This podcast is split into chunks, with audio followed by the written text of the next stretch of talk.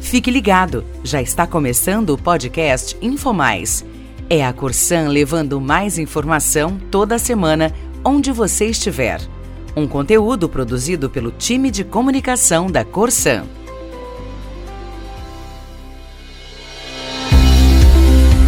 Olá! Na próxima terça-feira, dia 8 de março, celebramos o Dia Internacional da Mulher. Este ano, o tema que envolve a data é Igualdade de Gênero hoje para um amanhã sustentável. De acordo com a ONU Mulheres, essa abordagem destaca a contribuição de mulheres e meninas que em todo o mundo estão liderando a tarefa de se adaptar às mudanças climáticas, diminuir as suas consequências e construir um futuro mais sustentável para todos no planeta. Na Corsã, que tem na sustentabilidade um valor fundamental, cada vez mais as mulheres se destacam. Além disso, a companhia está integrando o tema da igualdade de gênero na sua atuação, a partir de compromissos assumidos com entidades internacionais.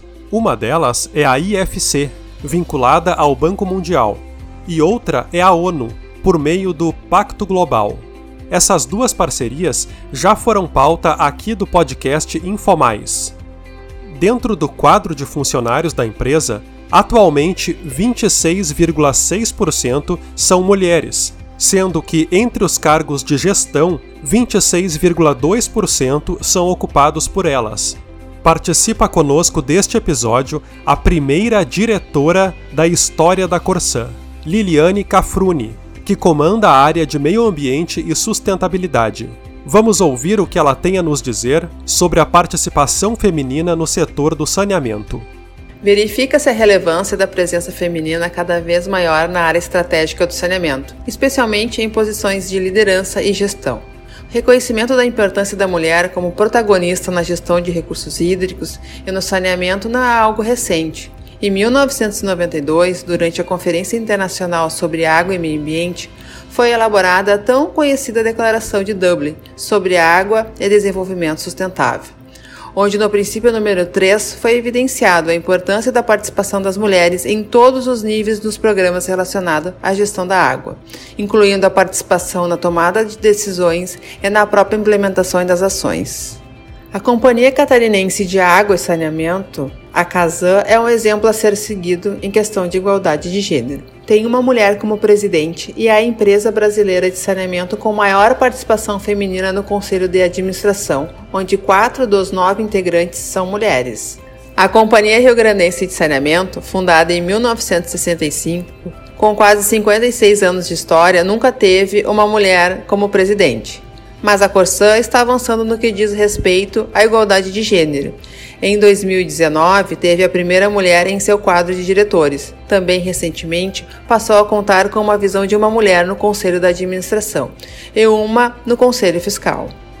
A diretora também nos explica como a companhia vai conjugar igualdade de gênero e sustentabilidade.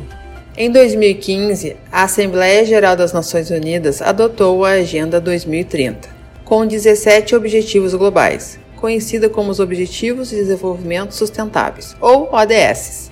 Dentre esses objetivos, o ODS número 5 ressalta a importância da igualdade de gênero. A adesão da Corsã ao Pacto Global da ONU é mais uma forma de demonstração do comprometimento da companhia com a igualdade de gênero.